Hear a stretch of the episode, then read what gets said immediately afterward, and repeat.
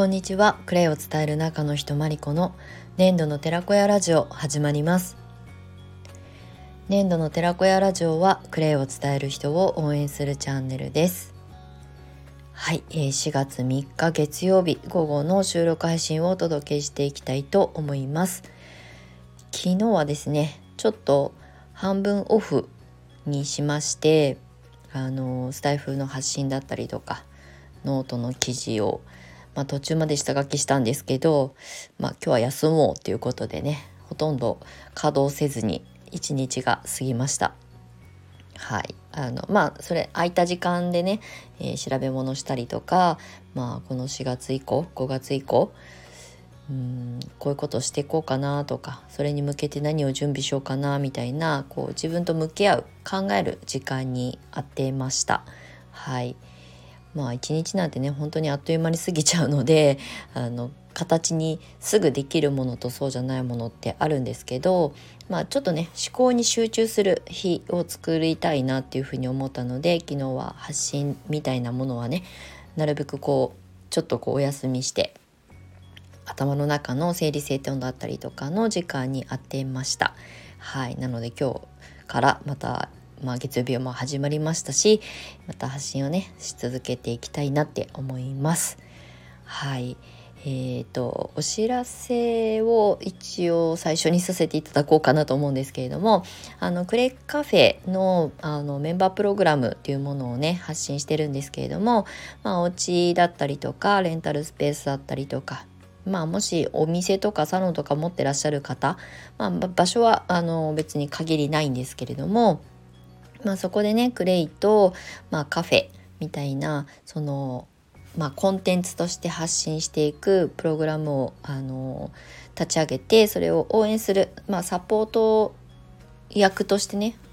あの関わらせていただくようなプログラムを今発信してるんですけれども、まあ、2019年からスタートして、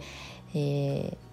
ー、わーって一気にねやり始めてちょうど去年の後半ぐらいから少しねこう私も U ターン移住を決めたりとか自分自身の身の回りの整理整頓だったりとかがあったのであまりこうね能動的に発信してなかったんですがようやくねあの U ターンしてきて、まあ、4ヶ月目に入りうんまあ落ち着いてきたというかね、まあ、あの地元で故郷ですけどね慣れてきたので約20年もね離れてると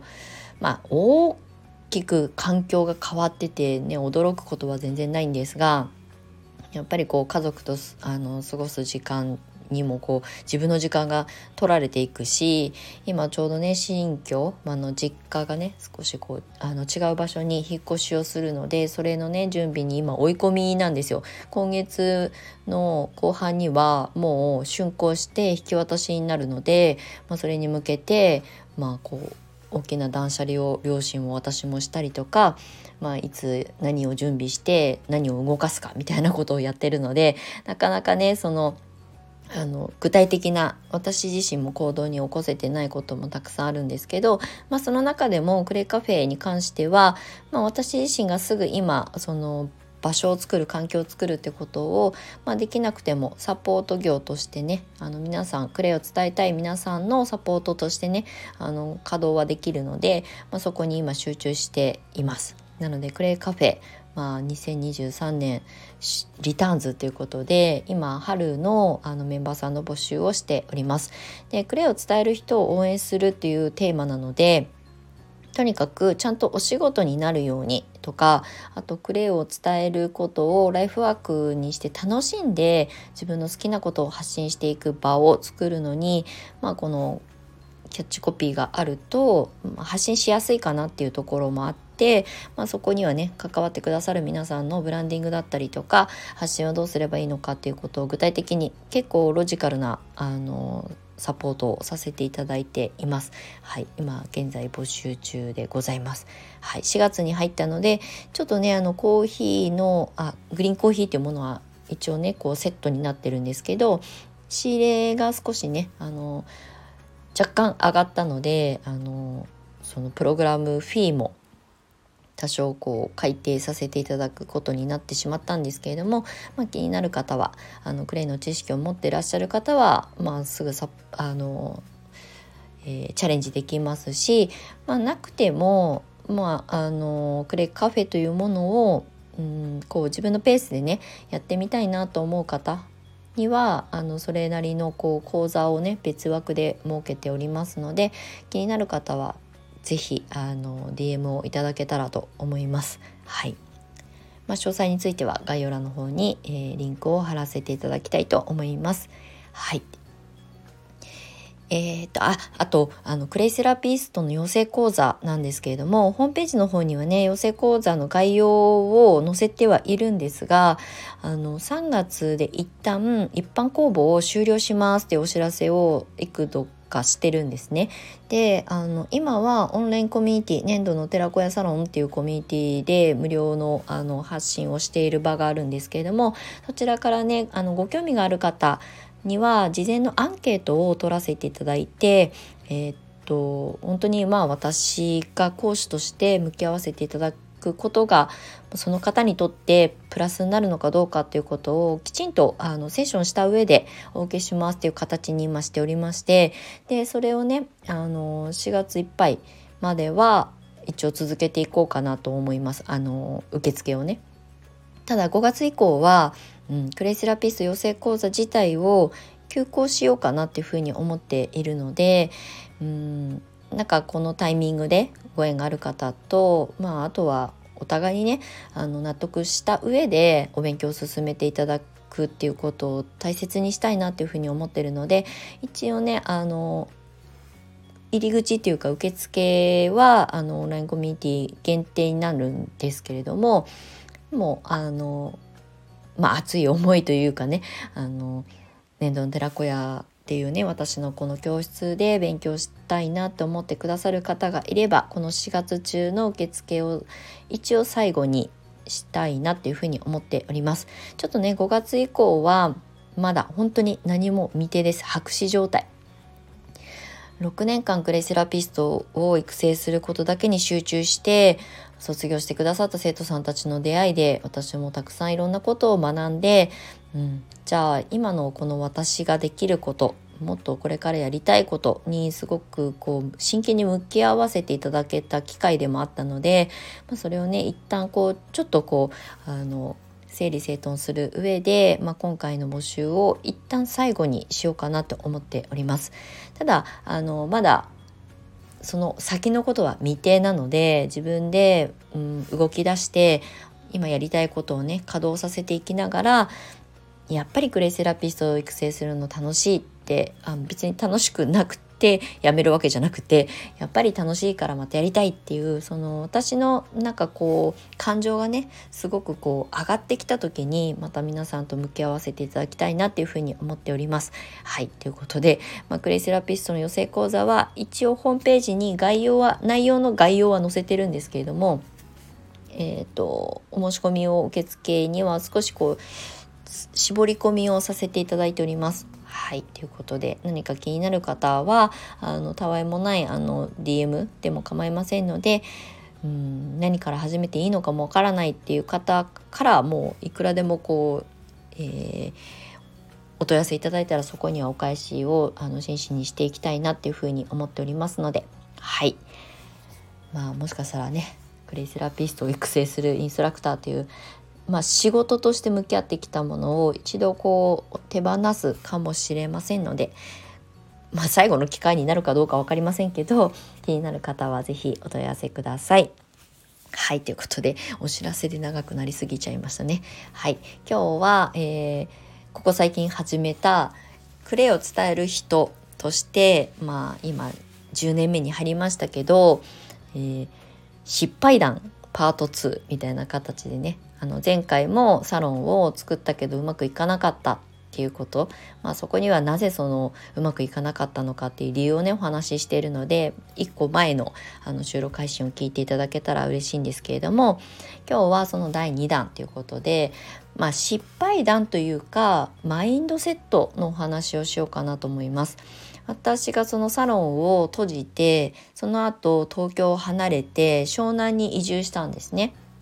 2015年の夏真夏の最中にあの湘南江ノ島の、まあ、エリア。江ノ島の島の中じゃなくて江ノ島というそのエリアに引っ越しをしまして、まあ、そこから、まあ、まあまあマイナスからスタートしたみたいな感じだったんですけれども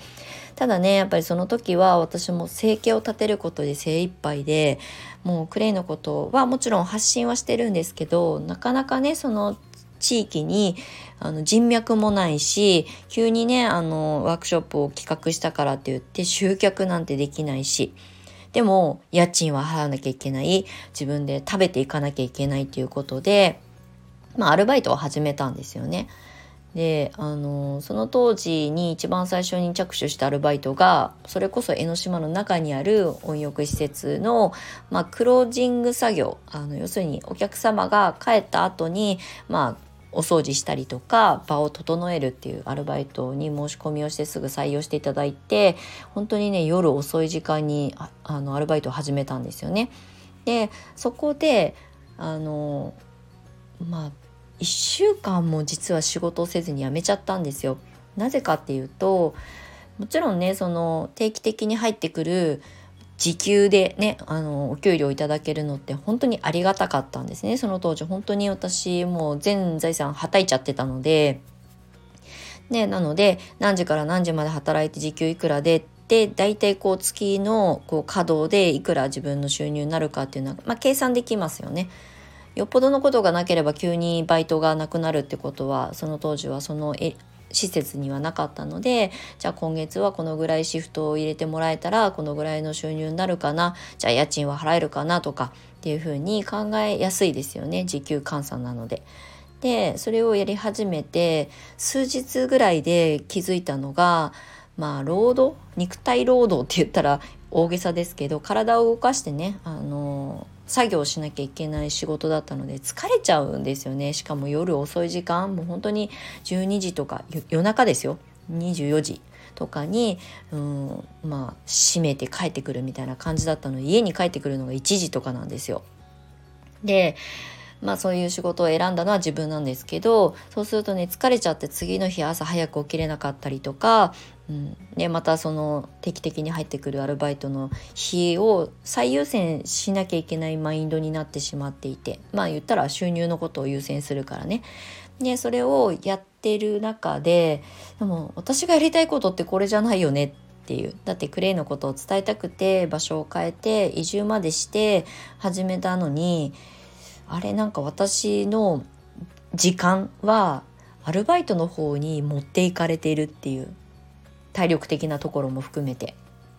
でそうすると、まあ、会社員を辞めてまで独立した過去の自分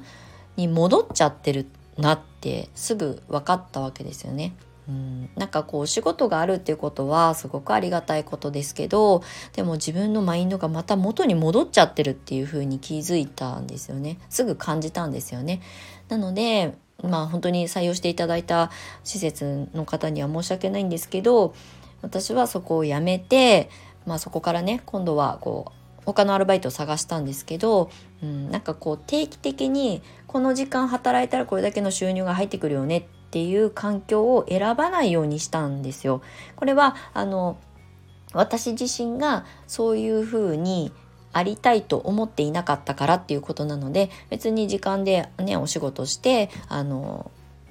お給料いただいてとか固定給いただいてることがいいとか悪いとかではなくて私自身がどうありたいのかどういうふうにクレイセラピストとして生きていきたいのかっていうことにちゃんと向き合ったんですよね。なのでその後あのアルバイトもしましたけど、えー、っとね、その時に選択したのは、まあ、週末だけ朝2時間とかの結婚式場のお掃除のバイトとかねあとは民泊とかのあのそれもお掃除ですけどまあ人とコミュニケーション取るのめんどくさいなと思ってたのでとにかくただ作業をするっていうことだけに集中できるものだけを選んでまあそれがすごいお掃除がちょうど良かったんですよね。なんかこうね汚い汚いっていうか汚れたところをきれいにするとすっきりもするし気持ち的にも。なのでその仕事を選んだんですけど特に民泊のお掃除のアルバイトって宿泊者がいないとお掃除の仕事が入らないんですよね。なのでまあ前月から、えっ、ー、と、いついつ入ってくださいっていうシフト制ではないっていう。だからもう本当に博打なんですよね。アルバイトなんだけど、本当に、あの、宿泊者の人がいたら、入ってくださいって、あの、まあ、事前にね、ある程度、よ、あの、宿泊予約が入ってる分に関してはあのこの日この日入れますっていうあの想定はできるし一応予定は組めるんですけど突然キャンセルになったりもするから掃除が入らないと、まあ、あの要するに収入にならないわけですよね。だから結構ねドキドキするんですよ。だからもうあのその月の収入をまちまちだったんですけどでもそうすると今度は違うマインドが働いてやっぱりクレイセラピーでちゃんとあの本当にやりたいことでね稼げていかなきゃっていう風に変わるからそのね時間の使い方とかあの思考だったりとかが全てそっちに集中するようになるんですよね。まあお掃除の仕事は基本的に一回覚えればそんなに難しいお仕事ではあのそこは特になかったのでただ作業をこなすだけ。なので頭はそんなに使わなくて済むわけですよね。自分が集客する必要ないしあの足りないものはその管理してる方がね全部こう手配してくれるので、まあ、受け取るとかしか、まあ、言ったらやることはないので掃除以外はね。っていうことに、まあ、時間をあのまあ、そこだけは割くようにしたんですけどでもそうすると今度は自分の本当にやりたいクレイセラピーとか自分の働き方みたいなところに集中できたのでもう本当になんかできればそのお掃除のアルバイトも早くやめたいクレイだけでクレイを発信することだけでちゃんと生計を立てて自立したいって思っていたのでそのマインドの書き換えがそこでようやくもう一度できたんですよね。それが私のまあ、教室業をスタートする時に、まあ、加速させるために良かった気づきだったんですよね。なので、まあ、アルバイトの経験はいくつかしてるんですけれども、まあ、これは失敗というよりも気づきという視点で今日はお話をさせていただ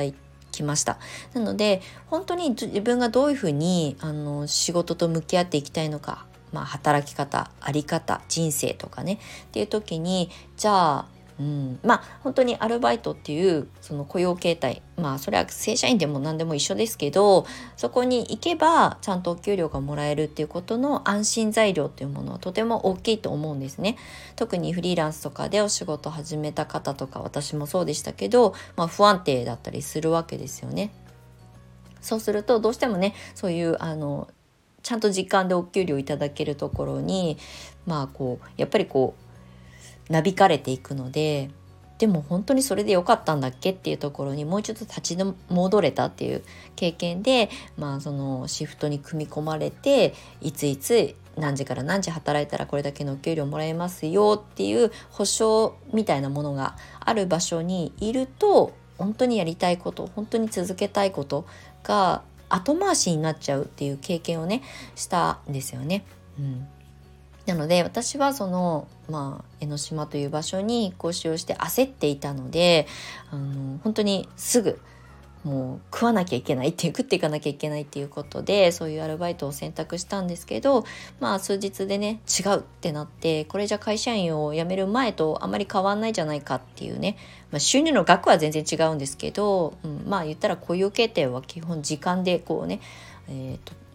労働力を提供してお金をいただくっていう形なのでそれがこう毎月のようにねある程度のシフトが組んでくださる環境だとどうしてもそこにやっぱりこう思考が向いてしまうのでやめようってなってまあそれ以降は本当にあのいつ入るかわからない予約を待つみたいなあのお掃除のバイトをしてたんですけどでもねそれがすごく自分にこうスイッチを入れてくれたというかねもう絶対この仕事じゃないところで自分はあのちゃんとこう自立していくんだっていう覚悟が決まったっていう意味では、まあ、失敗という表現で今タイトル書いてますけど、まあ、気づきにつながったのですごく良かったなって思います。これは今茨城県に帰ってきてもあの農園さんでアルバイトしてるんですけど同じようなことが起きるんですよ。収穫がないとアルバイト入れないんですよね。ちょっと今週収穫が少ないからお休みで田口さんって言われて、あ、わかりましたっていう感覚は多分その民泊のね、お掃除のアルバイトをしてた時と似てて、うん、だからそこに、あの、まあ、要するにこう、全かあの稼働をかけないっていう思考的な部分でもねじゃあ今月入れるそうだなと思ってた予定の日が入れないんだったらやっぱりそこから入ってくる収入はねなくなるわけなのでじゃあもっともっとクレイのことをどういうふうに発信しようかなっていうまあ同じことをまた繰り返し 場所が変わってねやってるだけなんですけどでもそうやってマインドセットをしていくってとっても大事かなって思います。どういうふうにうん時間を使っていくのか労働時間を割いていくのかということは考えるタイミングってまあどこかしらで来ることもあるんじゃないかなっていうふうに思うので今日は私の、まあ、失敗談パート2ということで、うん、まあマインドセットの話をさせていただきました。はいということでめちゃくちゃ長くなってしまいましたが最後までお付き合いいただきましてありがとうございました。まだまだ失敗談はたくさん出てきそうなので次回の収録配信も以降もあのお話まとめてねお届けしていきたいと思います。はいということで、えー、今日も最後までお付き合いいただきましてありがとうございました。次の、えー、収録配信でお目にかかりましょう。粘土の寺子屋まりこでした。またね